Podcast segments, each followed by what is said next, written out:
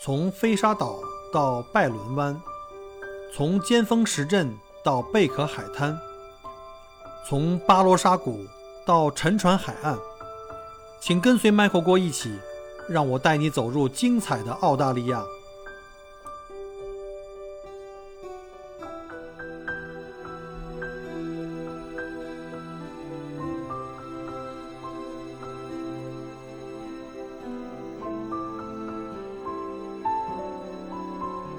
们说刚才说了一大堆，就是你自己的这个包括成长历程，包括自己的这个心理路程。那现在再说回到，那你当年是因为父母想让你没考上大学，对吧？嗯准备流放澳洲，结果你雅思没考过去。那现在为什么又突然间坐在了墨尔本我的家里，我们一起开始啊这个过程？就是你怎么又来到澳洲呢？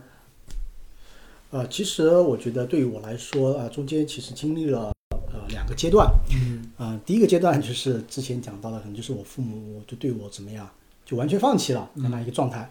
那么呃，对于我来说，我其实我就开始走上了就是我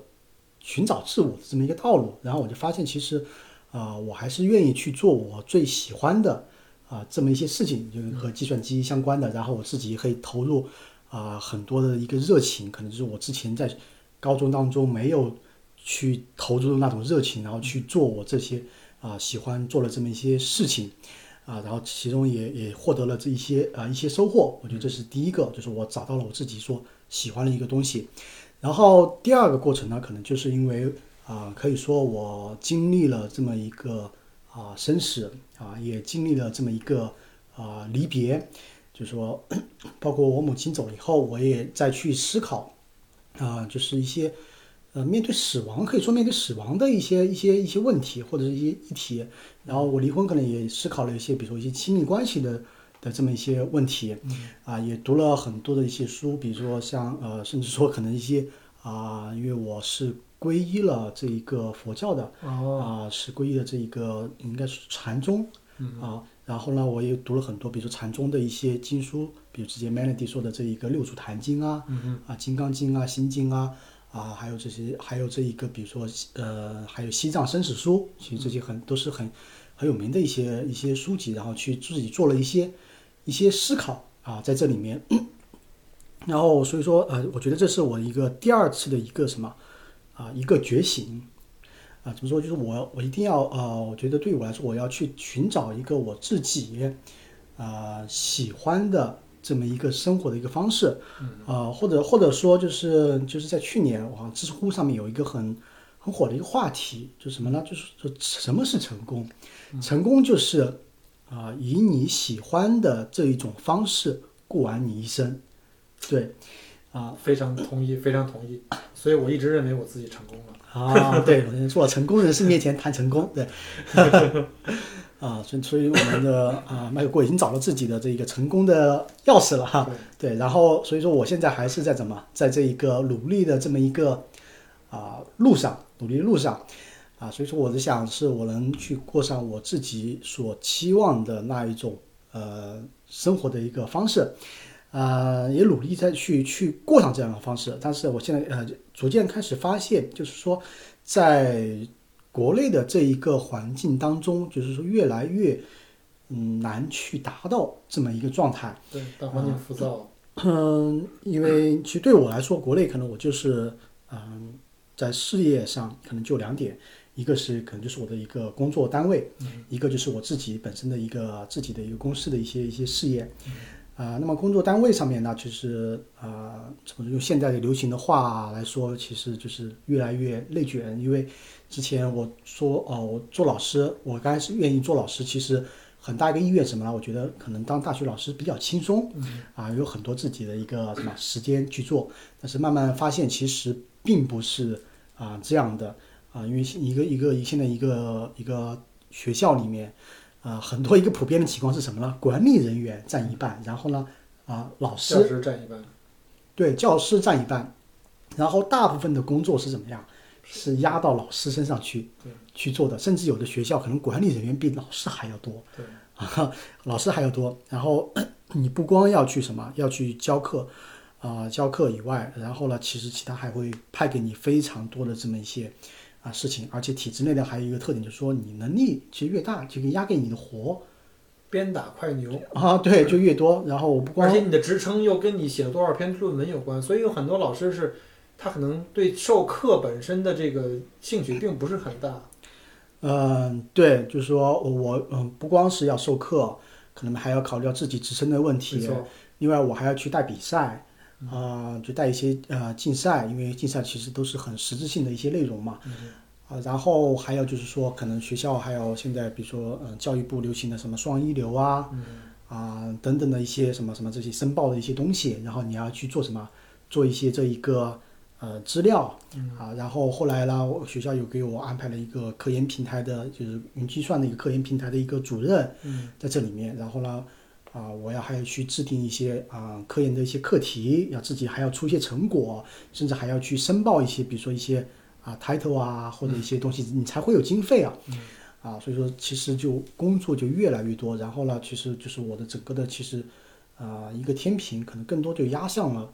就是学校这一边，然后另外一边呢就是我自己的一个工作，呃，实际上呢就是说，呃，现在国内的其实我觉得整个的一个可能是 IT 的一个黄金的一个时代，可能过去了，可能是国哥可能正好是在那个黄金时代，要不然我怎么能混这么多年？对，那郭哥可能是在那个黄金时代啊，对黄金时代，就说可能思科呀这些东西，当时怎么样？因为我我我觉得我很早之前我在考 I 一的时候，我读了一本书，叫什么《思科九年》还是啊，对，多少年？有一本书一个前同事写的，啊，对，就是思科的一个一个一个人写的，他就是后来他的一个归属也是到了澳洲啊，我觉得可能当时那本书可能对我留下了一个印象，因为他把。那最后啊，他从思科直接毅然的辞职了，移民到了澳洲，然后在澳洲的阳光沙滩上看着自己那是他赚够了。啊，对，阳光沙滩上看着自己小孩玩耍，啊，可能当时就留下了那个这么对澳洲的一个憧憬在这里面。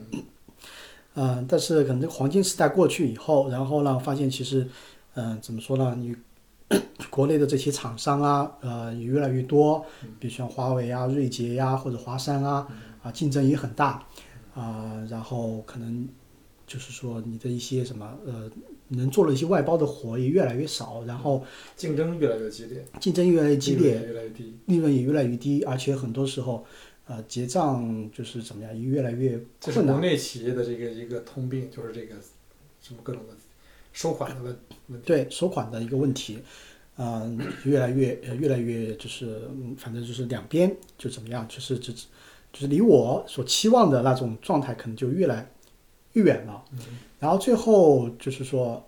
呃，压垮我最后的一个稻草啊是什么？其实我觉得，其实嗯，很多人觉得在体制内其实一发展，很多老师比如在体制内在学校里发展，可能最后就为了什么，博到一个高级的职称，对，教授，啊，副教授、教授，然后就怎么样，OK 了啊，然后他其实很多事情他都不会去管了，然后然后然后上面去叫他做什么事情啊，他也不他也不太愿意去做了，啊，其实很很多的是一个很普遍的一个现象。其实我当时我想想啊，其实我在体制内啊慢慢去做，可能以我的能力啊，后面可能三十多岁去搞一个副教授啊，可能还是还是可以的，啊，但是后来就是呃一步一步来嘛。首先我是助教，然后第一步我要评什么？评讲师或者是工程师，然后每每年啊，他都会有一个什么这一个评审的这么一个过程，然后我就然后他会还会有一个打分的一个这么一个项，然后我就去一项一项一项一项的去去去做，然后最后我得出来我的一个分数差不多是在一百，我还记得好像是一百二十一百三的这么一个分数，然后就其他的那些同事他评，嗯、讲师可能他只只有五十五六十分，说我高了他们差不多就是一倍多，然后甚至可能他们有一些评副高的一个分数还没有我高，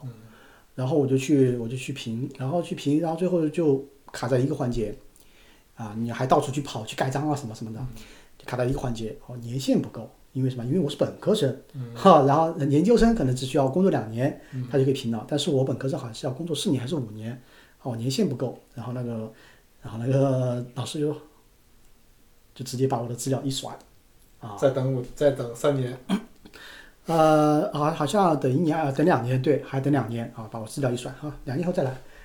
所以说我当时我就觉得什么，还是有点啊，受这个受挫啊，有点受挫。就像我想我对吧，我在这个岗位上面，其实我觉得我还是一个很呃尽职尽责的一个没有试试去找找找关系，找找校长啊，破格一下，呃，就他这个是死的，就是这个关呃这个这个条件是死的透明的。啊，对，透明是死的。然后我说我想的，我觉得我怎么说呢？其实做老师这么多年，其实我觉得还是很尽职尽责的啊，也确实也获得了很多的这一个什么一些成果，不光是为学校挣的一些荣誉，包括所以说我也可以评到那么多那么多分嘛啊啊，然后但是呢，就是因为年限不够，甚至我甚至我说我的一些成绩甚至比一些副高的，因为副高很多嗯就是凭副教授他的一些资料是累积了很多年，比如说七八年，他的分数都还没有我高。所以说，我觉得其实这对我感觉就是什么呢？就是我自自己的一些价值或者工作的一些价值没有被认可，没有被认可，没有被认可。是不是心里觉得哇凉哇凉的？嗯，对对，还是有点受挫。然后呢，我觉得再往其实沿着这一个什么这么一个逻辑，你再往下去想，其实你以后啊、呃你要往这条路上去走，你作为一个本科的一个学历，你还要去什么评副教授啊，还要评这个教授啊，其实是其实是很难的。很吃力。对，很吃力的，就很吃力的。你在各个方面，其实你有一个天然的一个短板在这里面。对。然后另外一个方面呢，就是说，其实呃，你要在做这条路上面，你还要去做什么？做很多嗯其他的一些一些一些事情啊，你要把大量的一个精力，比如说投到你要去啊、写论文啊，做科研啊，往出成果呀、这方面，其实我不太喜欢，就是做这方面的东西。我如果我有这个精力，为什么为什么我不放到我自己公司的这个运营上面，然后把我我对吧，我把公司做得更好更好一些。然后，所以说我可以可见的就是怎么说呢？就是说这一个，嗯、这条路好像就和我所期望的怎么讲，就慢慢慢慢就有点儿偏离了。有点偏离了。嗯然后呢，最后呢，我呢，我如果想，如果最后我再我再走下去，那可能就和就和就和什么其他那些老师，可能就一个心态呀，对吧？拿到一个职称以后，然后就老气横生的在就在学校里面。最关键就是变成最开始你想做教师的这个初衷，和你后来就不一样了。对，可能就呃慢慢慢慢就就不一样了啊。然后这个时候呢，我就想啊，我要去呃做一些改变，做一些改变。那么第一个可能就是我的一个什么学历问题，学历问题啊。其实我也去报考了这一个在职研究生，在职研究生。呃，其实我也考虑过读全职的，最其实我最开始想想解决的是学历问题。其实我也考虑过全职研究生和在职研究生。我想啊，全职研究生现在这个竞争真的是国内太大了，而且是每年的这个考研人数是什么越来越多，越来越多啊！你要去考一些什么？如果你要上想上一些名校，嗯，其实是很难的，就是你要从从全职你要脱身去考，其实挺难的。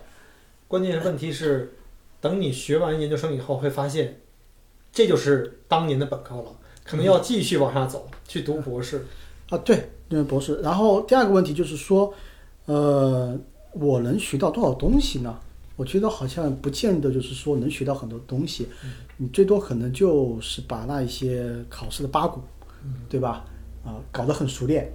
啊，考试你可能还要去考，再再去考什么高数啊，或者是其他什么东西，对吧？这些可能对我后面的工作完全用不到的这些东西，或者在我以后事业当中完全用不到的东西，搞得很熟。其实我觉得呃没有必要。然后后来我的权衡的之下，我想啊，那出国留学吧，对吧？就就就出国留学。然后，但是后来一想啊，我既然可以出国留学，我为什么不怎么样，在国外留下来啊，去寻找我自己想要的那种什么生活方式啊？为什么我还还还再回来了，继续回来去什么？你拿完硕士回去以后，还是在论资排辈的体系里边，最后还会面临着同样一个问题。啊，对，所以我我想为什么不呃留下来呢？所以说我一开始的一个什么一个目标，其实就很明确。第一个，我想就是呃拿到一个什么学位，就是更高的一个学历在这里面。呃，第二个呢，就是我想是在这个学习，就是在这个拿到学位的过程当中，真正的去学到一些有用的东西啊，因为确实呢，我觉得说实话啊，国内的这一个。可能会有一些，比如说像北邮啊这些，确实可以学到东西。但是我觉得以我的能力，我可能考不上去。你考了其他的学校，估计也学不到什么。所以说，我想可能可能到这边来，可以真正的学到一些东西。啊，第三个呢，就说什么啊，可以什么呀？可以移民，对吧？我可以通过这种手段，可以怎么样？可以啊、移民。所以你在辞职离开这个学校的时候，准备到海外读书的时候，你已经想好了，这是所谓的一条不归路，准备留在澳洲。呃，对，其实怎么说呢？我觉得，呃，我是一个什么？我是一个悲呃，我是一个什么悲观的乐观主义者。嗯，就是我是会怎么样？先想到最坏的情况，然后再什么？我再乐观的去做这么一件事情。就我会把最坏的所有情况都都想一遍。其实，其实我觉得对我来说，呃，也没有没有什么不归路吧。啊，我想我我要最坏的情况是什么呢？啊，OK，我没留下来，嗯，对不对？但是呢，但是呢，我我本身我也有很多的呃这个技术技能。嗯，你想我本身我我觉得我在网络方面我确实很专业，啊，然后在我在后面的其实我在学校学校里面啊、其实当时国内开始开这个云计算专业的时候，是我们学校是第一批啊、在高职当中开这个云计算的专业，整个的一个专业其实是我牵头去建设的，啊，虽然说我不是专业带头人，因为职称不够，所以后来我也其实也在云计算方面啊、也怎么说呢，啊积累了很多的一些一些经验。啊，所以呃，包括其实后面也也有很多一些机会去跳到这些什么大厂里面，包括后面我还拿到了两个华为的华为的 IE，呃，一个是数通方向，一个是云计算方向。他考完了以后，然后我和我一个呃一个之前的一个同事聊，他当他是在华为的 GTEC 里面，就是全球的这么一个技术支撑中心，然后他说他说当时呃当我考完了以后，他说当时他们 GTEC 的领导就很想很想要我，呃去加入他们嘛，那可能呃其实待遇其实是很不错的，很不错的。呃，其实我想，其实以我的水平，我即我即便不去读个研究生，其实我也可以找到一个很很体面的一个工作，收入也很也很好。但是就是说，这不是我想要的一个 lifestyle，、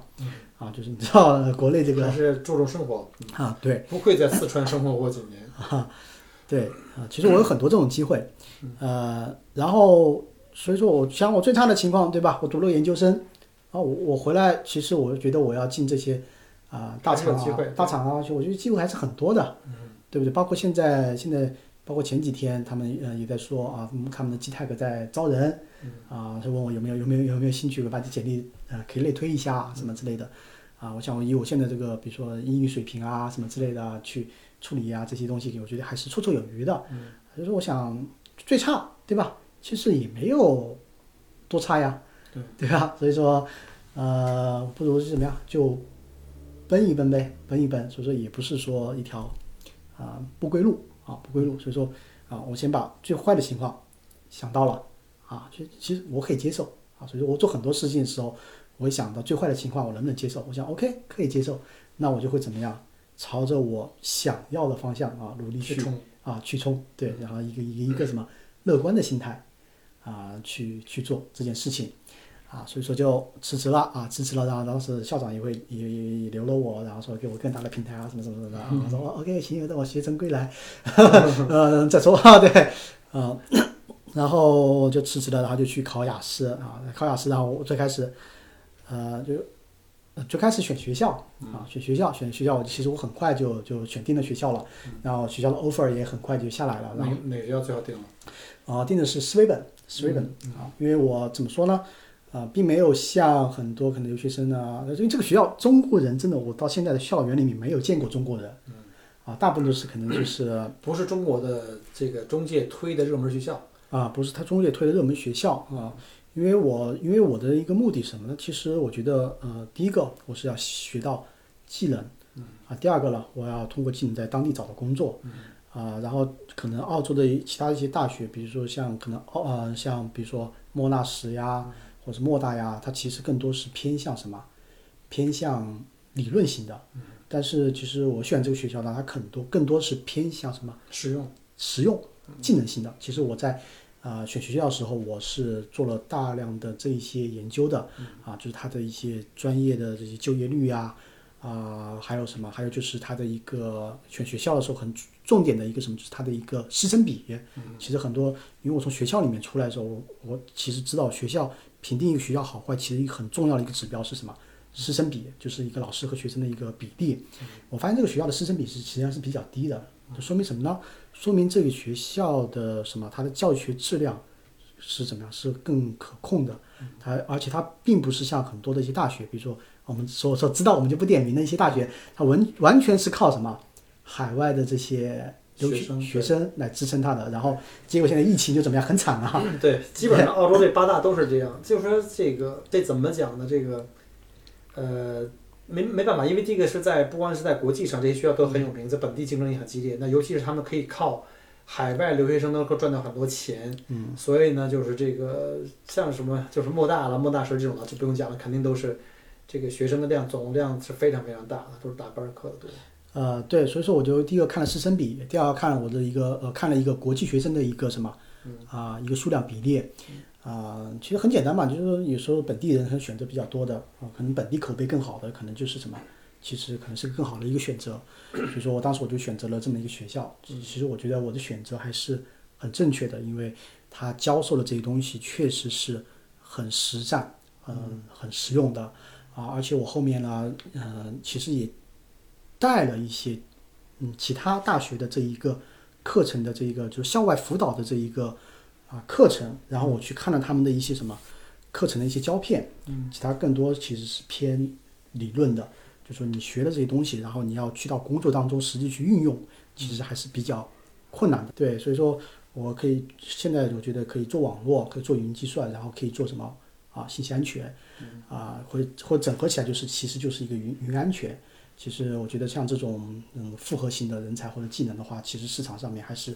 比较稀缺的。对啊，后来我甚至还说我去看了一个领英的，比如华为的，现在他在招一个云计算的一个啊一个安全的一个构架师，在国内的一个待遇差不多年薪都是在啊五十万。啊，这个是移民专业吗？这个可以可以留下来吗？对，这个是移民专业，而且是在今年，呃，之前是没有的，啊，而且现在今年是新加了，啊，而且是怎么说呢？我觉得，而且澳洲，啊，它之前有个新闻就是说，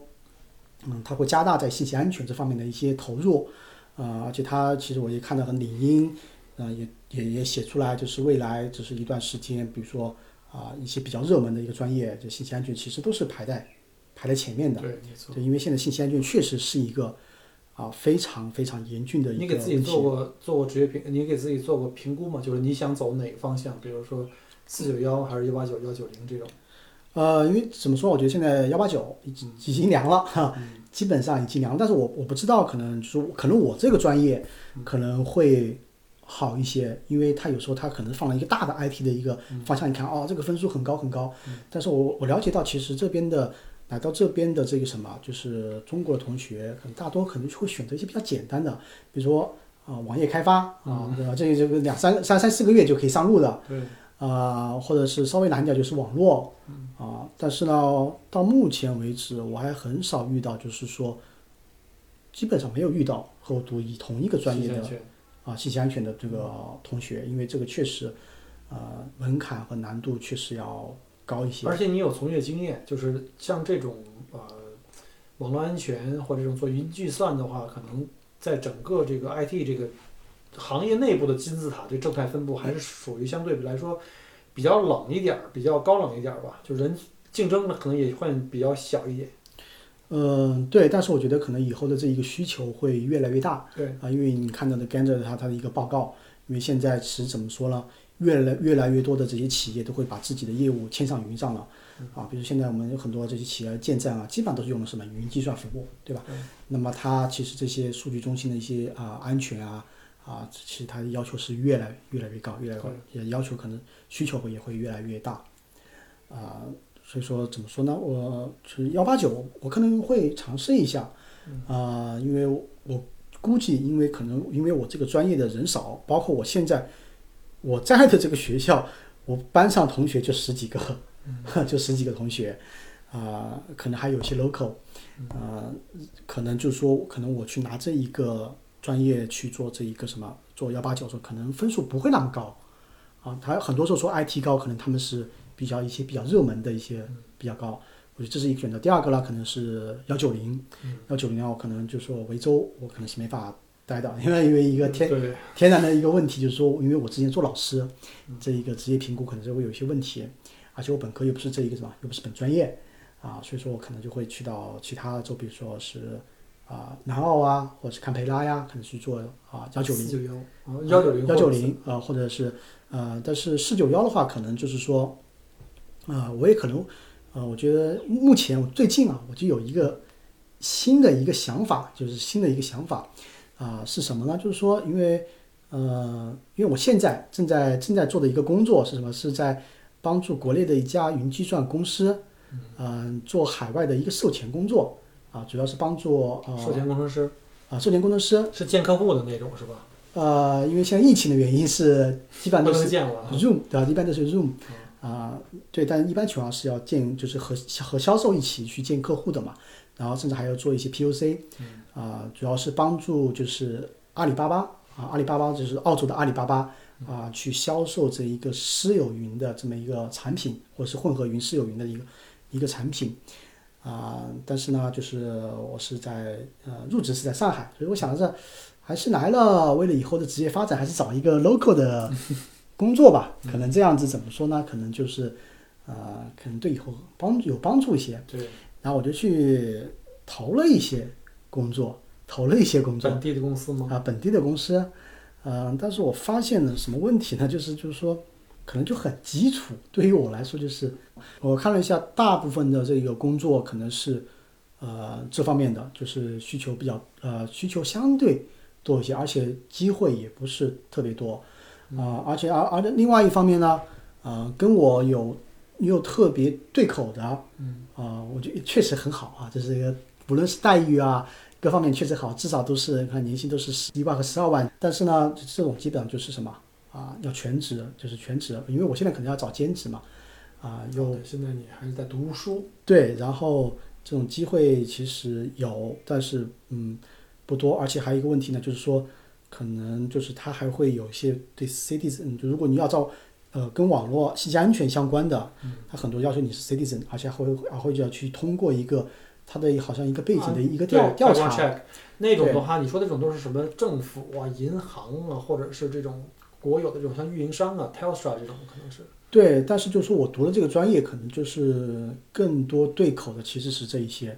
对，它确实说啊、很吃香，而且是什么呢？就是说待遇也很不错啊，但是就是很稳定。啊、对，但是可能就不符合我现在的这么一个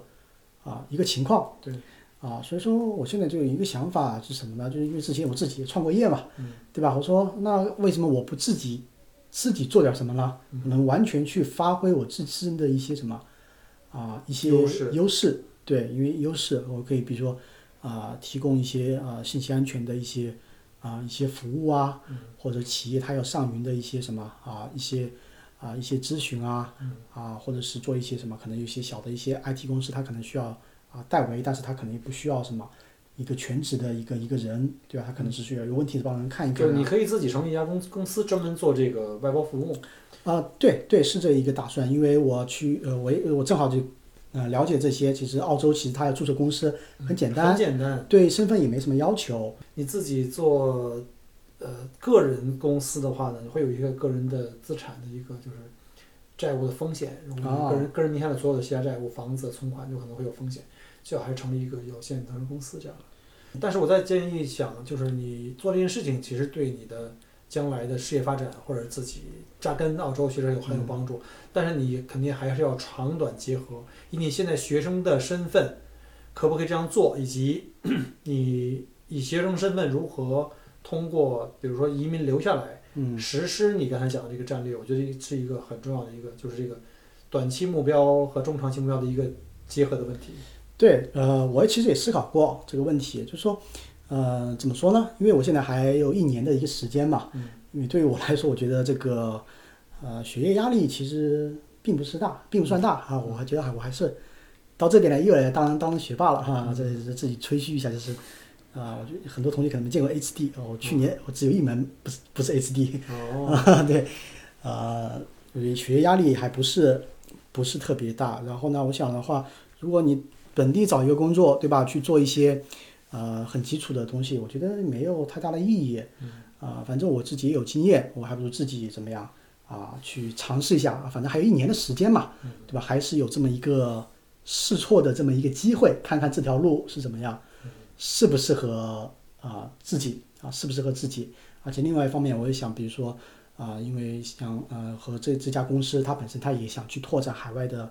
这么一些业务，但是呢，它本身在澳洲或者是可能在东南亚这一个片区，它是没有自己的一个啊、一个本地的一个竞争商去给他做 support 的，啊，不论是做实施啊、做培训啊、还是出这种方案，它是没有这么一个什么，没有这么一个这么一个 team 的。所以就可以可以给他们做这种延伸。啊，对啊，做个延伸，甚至我在想，是不是会不会因为现在中美关系、中澳关系这样的话，很多 IT 类的产品，包括网络安全的产品，可能澳洲政府可能会通过对中国的公司会有一些壁垒，但是能不能通过你本地的公司进行一种曲线救国？呃，我觉得这个这个问题可能好像确实国内有很多的新闻报道，但是我觉得好像在呃澳洲还没有这种很明显的这种排斥比如。说现在澳洲就肯定已经白纸黑字不用华为的设备嘛，就是不管像通讯设备、安全设备。所以呢，如果国内有这种公司的话，他们如果想希望在澳洲落地，可不可以通过合作的方式，对吧？呃，这个可能就可能不太清楚，但是就是说我我们因为本身是做呃其实是做云计算软件的嘛，其实还是以服务为主的。啊，去以服务为主，其实可能更多之前说的那些东西，可能还是涉及到硬件，比如华为的这么一些呃可能通信方面的一些硬件，嗯啊，其实我觉得可能会有影响，嗯但是我觉得还是有啊有市场啊。对于澳洲来说，可能大部分的企业是中小型企业嘛，对，然后但是呢，我觉得这时候其实这个呃市场是很大的，因为中国的呃其实很简单，中国的产品的一个特色就是什么啊物美价廉嘛。对，对，就是物美价廉哈，嗯、我觉得还是有这么一个啊、潜力在这里面的。其实前期已经，其实我们已经迈进去了一些啊、产品到了澳洲市场，因为澳洲一些很大的这些 IDC 啦，其实已经在用我们的产品了。就是从本土的这些情况来说，呃，还大家还是很认可的。我觉得可能很大一个契机是什么呢？就是说，正好现在我们经历了这么一个大萧条情况嘛，可能之前啊、大家对这些传统的这些，比如说啊、Cisco 啊，或者是这些呃微软啊，很很始终啊，他们没不考虑价格因素呀，对吧？有钱对吧？就任性我就要用。但现在可能不一样了，就因为这么一个大萧条的情况，可能还是要考虑到一些成本的这么一些问题，因为对，所以现在为什么现在美国政府在一直在海外在遏制这些中国的科技公司，也是其实就说白了也是在在保护他们自己的所谓他们自己的民族产业啊，这个其实也都是一个有政治牌的，对吧？嗯，对，其实就参与到政治问题了，对吧？这个就这就比较敏感了，这个我们就不再讲了。对，那那就基本上就讲到说，你现在基本上也在这边当学生，在留学，也在考虑自己移民留下来的这个可能性，同时做一些评估。当然了，我们在这儿也可以顺便在节目里这个问一下，如果我们的听友中间有在这个行业内部在澳洲有这种经验的啊，愿意跟我们去连线互动一下，或者呢，希望能够跟这个呃 James 啊，跟我们陈老师呢。呃，去认识一下，甚至有一些合作机会，我们也是欢迎的。可以在节目后面给我留言，到时候我可以把那个 James 的微信跟大家分享一下。希望大家也能够有机会在澳洲做一些更多的合作。啊，谢谢谢谢谢谢，分享一点之前讲的就是我之前的一些啊、摄影的一些经历嗯，啊、对，之前我们刚开始的话题就是讲的是摄影，对，最后拐了这么大一弯，又回到了摄影。最后讲一点吧，我觉得在我觉得在澳洲玩，就是说，如果像我这样去玩，还是有一些很大的这么一个风险的。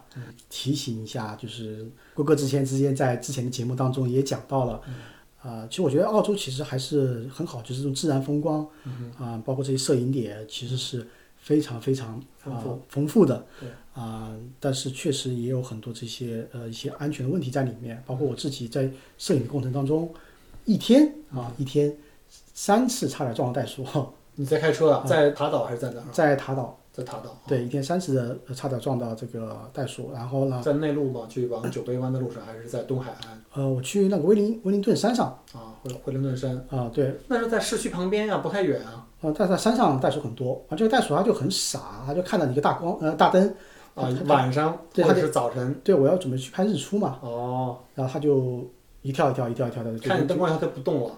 它就往灯光上就撞撞对。撞，还好我就开的，其实我当时其实就听你们节目嘛，嗯就是就是非常注意这一点，所以就开的就比较慢。啊那，还好。对，我就可能开了二十、三十种这种，然后在山路上本来你也快快不起来，哎对这这个是好处，但问题是你的视线也同样不好，可能一转弯就发现一堆袋鼠在你前面。对，他就嗯，主要问题是他他直接就往你车车上撞，对就这个就就其实他就很傻，就这一点。对，就是这个。呃，所以第一点，我觉得还是什么，就是如果大家啊、没有在澳洲开车的这么一个长时间开车的这么一个经验，嗯啊、不要自己开车出去玩儿啊，不要开车自己玩儿。尤其是我反复强调过，就是不要在日出日落前后和夜晚，就撞动物的可能性是非常非常大的。即便我撞了那五六次袋鼠，嗯，还都是白天。对，所以说大家一定怎么样去找啊郭哥对吧？有专业的这个服务啊，这是谢谢谢谢，等等于给我带来广告了。是吧啊，这现在也没有旅游的服务，所以现在也基本上啊，现在基本上没有人进来嘛，没有国际旅游市场还没有开放可。能还有本本地的一些朋友嘛，这是这是我觉得这是第一个，呃，第二个我觉得还有开车上面的一些问题的话，就是说可能啊、很多很多朋友可能拿了国际的驾照，啊、在这边开车，但是我非常强烈建议什么呢？先读一读这边的交规，是的再上路。是的，就可能很多人包包括我，我自己也有在东南亚就自驾的经验，但是我发现其实呃到澳洲其实还有很多其实是用不用不上的，完全一样不完全不一样的。对，而且还有一点就是，大家这边其实都很守规矩，都很守规矩。呃，我也被人按过喇叭，就是因为不守规矩。因为正常情况下你要去要让，让让行，对，然后你像国内，我刚来的时候，那谁让啊，对吧？都是抢行抢惯了，对不对？对对对，就抢，那我一抢了，别人啪啪的给你按喇叭了，啊，就搞得很在这澳洲千万不要这个，我们有一句话叫“勇二者相逢，勇者胜”。在澳洲的话，你只要你敢抢，十有八九是很容易就出现大的交通事故。前两天在大洋路又发生一起这个严重的这种交通事故，啊，很惨，一个大巴跟一个小轿车撞了，对是三人重伤啊，可能据说是有两个还是三个死了。嗯，对，呃，所以说，呃，怎么说呢？就是说，一定来的时候，如果你要自自驾，嗯，最好提前读一下这边的交规，其实也不长，还然后可以在维州的路局上面可以下到这一个中文版的。没错，没错，没错。我是为了怕很多人找不到这中文版，我自己还专门下载了，存在手机里。就如果各位听友有不一定说非要找这个 Michael 去包车旅行了啊，你要是自己来自驾，我有这个中文版，你可以直接加我。有很多人加我就是要了这份东西就转身走了，我觉得这样也挺好，至少能帮助大家伙儿哈。开车出去如果碰到我，至少你别吓唬我就好了。啊，对，啊、所以说，呃，我觉得可能，我觉得还是对就各位听友可能是一个小的一些建议吧。然后，然后，嗯，另外小小分享一下，我觉得有句话叫什么呢？就是说我比较喜欢澳洲的一个原因啊，有句话叫做什么？细呃，魔鬼藏在细节里，对吧？但是我觉得我对澳洲的很多的一些喜爱，什么就是这些喜爱也是藏在细节里面的。就是你有时候你在开车的时候，比如说我有时候从我那条小路要转出来到一个主路的时候，因为它那个车平时是很繁忙的，你很难有机会，比如说转到主路上面去，比如说右转上主路，啊对，右转上主路。但是很多时候啊、澳洲本地的一些车主他就会怎么样，主动给你让。给你让。对我觉得其实有时候是很感动的，包括有时候呢。啊、你甚至你跑到一些偏远地区，啊、开车的时候，一个本地人啊，还会给你打打招呼啊什么的。其实我觉得，呃，其实很多时候，比如说家里人会担心啊，澳洲怎么样，会不会有人歧视你啊？什么、啊那边有什么排华呀，什么这对，种尤其是在中国看了很多我们那些公众号、微信公众号，对，就就整个这澳洲就已经不能待了，人间炼狱啊！对对，但是我觉得我也不能说啊这边有多好，但是我能说，其实对这边的喜爱什么很多是藏在细节里面的。对对，其实呃，普遍意义上来讲哈，其实老百姓都是很淳朴，嗯，大部分绝大部分老百姓还是非常非常淳朴，人还是非常友善的。对，当然你说有没有那种就是对外族人，这不一定是光是对我们中国人，可能对所有的外族人都会有歧视，一定会有啊，我也见到过，但是比例是相当相当低的。嗯，对，其实你其实反你反反反过来想，对吧？其实国内也有这种情况呀，比如说是，比如说某些地域的歧视某些地域的，对不对？歧视对对，地域炮啊！啊，对，我就就不要说别说地域炮了，我记得我在广州生活了几年以后，我回北京，嗯从机场出来，赶上冬天，我穿着单衣，因为比较着急回国。我妈妈就是回北京，妈妈生生病嘛，嗯衣服都没有带够。下出租车，让人以为以为一看是广州航线下来的嘛，以为是广东人，又长得清瘦一点哈，嗯就要骗我，你知道吗？要收我很贵的钱。那我是北京人，好吧？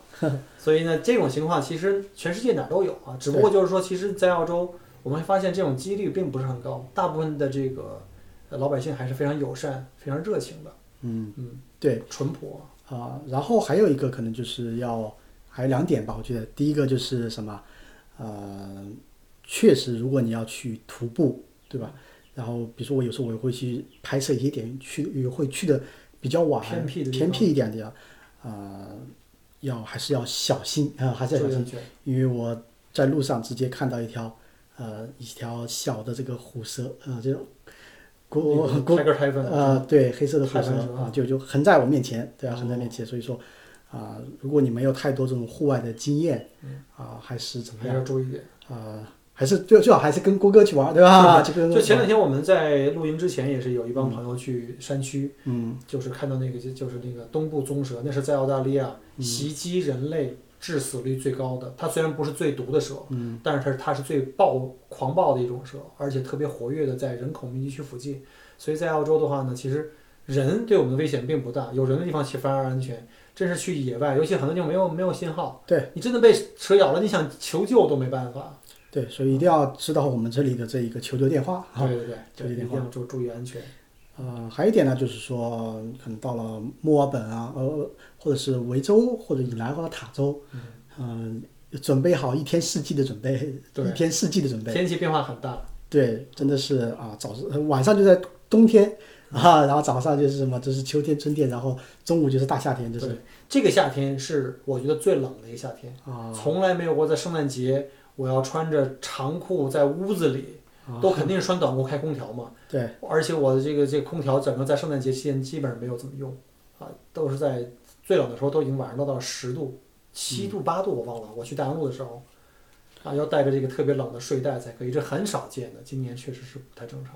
对，然后我觉得这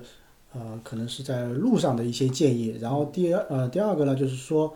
呃，我觉得摄影上面的一些建议就是说，如果你只是呃游客拍拍照，我觉得怎么说呢？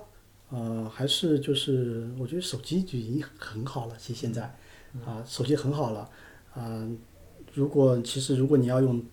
单反去拍，其实我觉得很多的是什么呀？背着设备很累。呃，就是说一定要还是要后期，就一定要还是要后期，因为呃，摄影的一半真的是靠，可能我觉得很大一部分都是靠后期，啊，所以说我觉得如果你喜欢啊、拍照或摄影，我觉得可以，你可以对自己有一个定位，就说啊、你是单纯的啊、在这儿打下卡，拍一些照发了朋友圈儿，对啊？我觉得其实就是手机最方便。手机真的是，包括我现在很多时候出去我就用手机，然后用手机的一些修图软件修一修啊，就发出来了。对，啊，其实呃，其实更重要的是什么？更重要可能就是你对一些构图呀，还有一些色彩的一些搭配啊，什么之类的。那这方面呢，可能你就多去看看一些别人的好的一些作品，其实慢慢就培养出来了。对。啊，但是如果你真的想去怎么样，嗯，用单反啊，或者做的专业的，其实就要要注意很多了。对对，其实我发现也是，其实很多人用大的设备，用这种单反啊，其实他们也是非常想高速出片。其实我觉得很多美景，你要不去做后期的话，是出不来片的。其实还有很多地方真的是要，比如说你那或者你前期，我看你在在那儿拍那个鹰嘴岩的时候，也是加了滤镜在前对。是加滤镜的。对，但是后期也很重要。就如果你是想快速出片，就是发个朋友圈的话，我觉得其实手机足够了。当初我买这个 P 3 0 Pro 啊，就华为这个，就是因为它的拍照确实很好。对是是这样子，所以说，啊、如果我觉得只是因为很多朋友的也会就包括这个已友群啊，也会问我这拍照啊、一些东西，我其实我就给他建议，就是如果你只是打卡啊，其实手机足够，然后你学学一个啊一两个这么一个修图的一些软件，我觉得完我觉得完全足够了。但是如果你要去玩的什么专业一点第一个你要注意。你首先你要知道，这个其实摄影一半是靠后期，其实你要学习很多的这个 PS 的一些知识，啊，包括很包括很多这些什么啊色彩的一些理论啊，或或者是还有这个什么啊一些透视啊，或者是这些光学上面镜头的这些啊相机的一些参数啊这些东西，你要学会怎么去控制相机，怎么去怎么去控控制光，然后还有你还要做大量的这些什么这一些计划，你在不同的天气啊，你在什么时候你要拍什么东西，其实你要考虑的东西是非常非常非常多的。然后，但是但是你想一想，哦，这么东西我是不是我想要的？啊，你我 在花钱买这个很贵的单反，还有一大堆镜头群，还有三脚架，还有各种东西之前，一定要先想好，就是你花大部分时间是在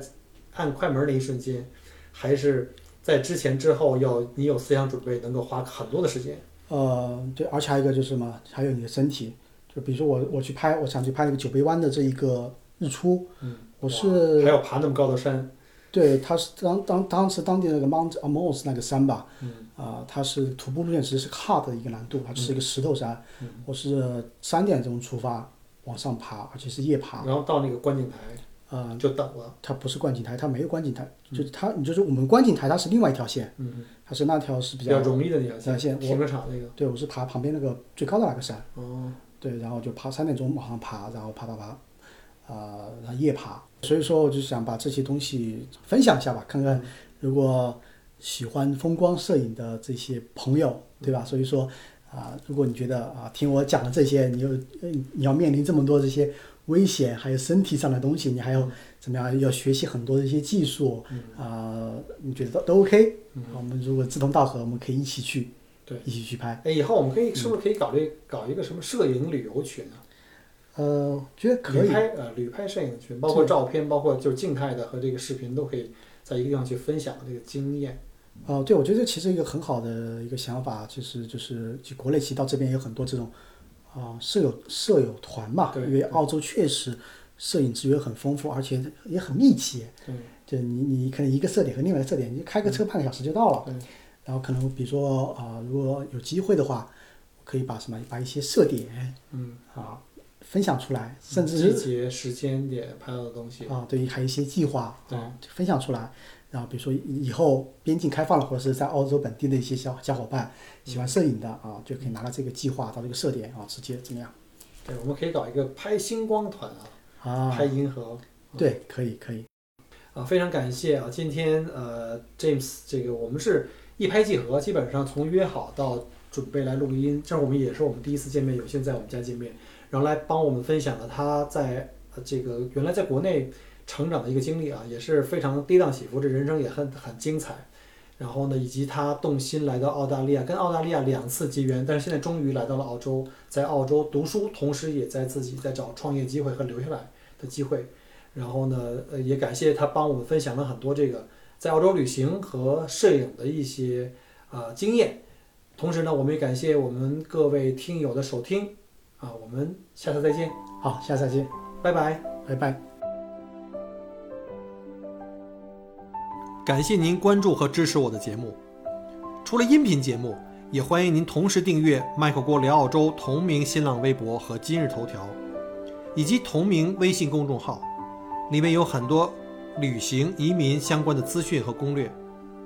如果您正在规划澳洲旅行、留学或移民，欢迎您加入我的听友群和移民交流群，有更多精彩在等着您。Michael 郭约您相聚在澳洲，我们不见不散。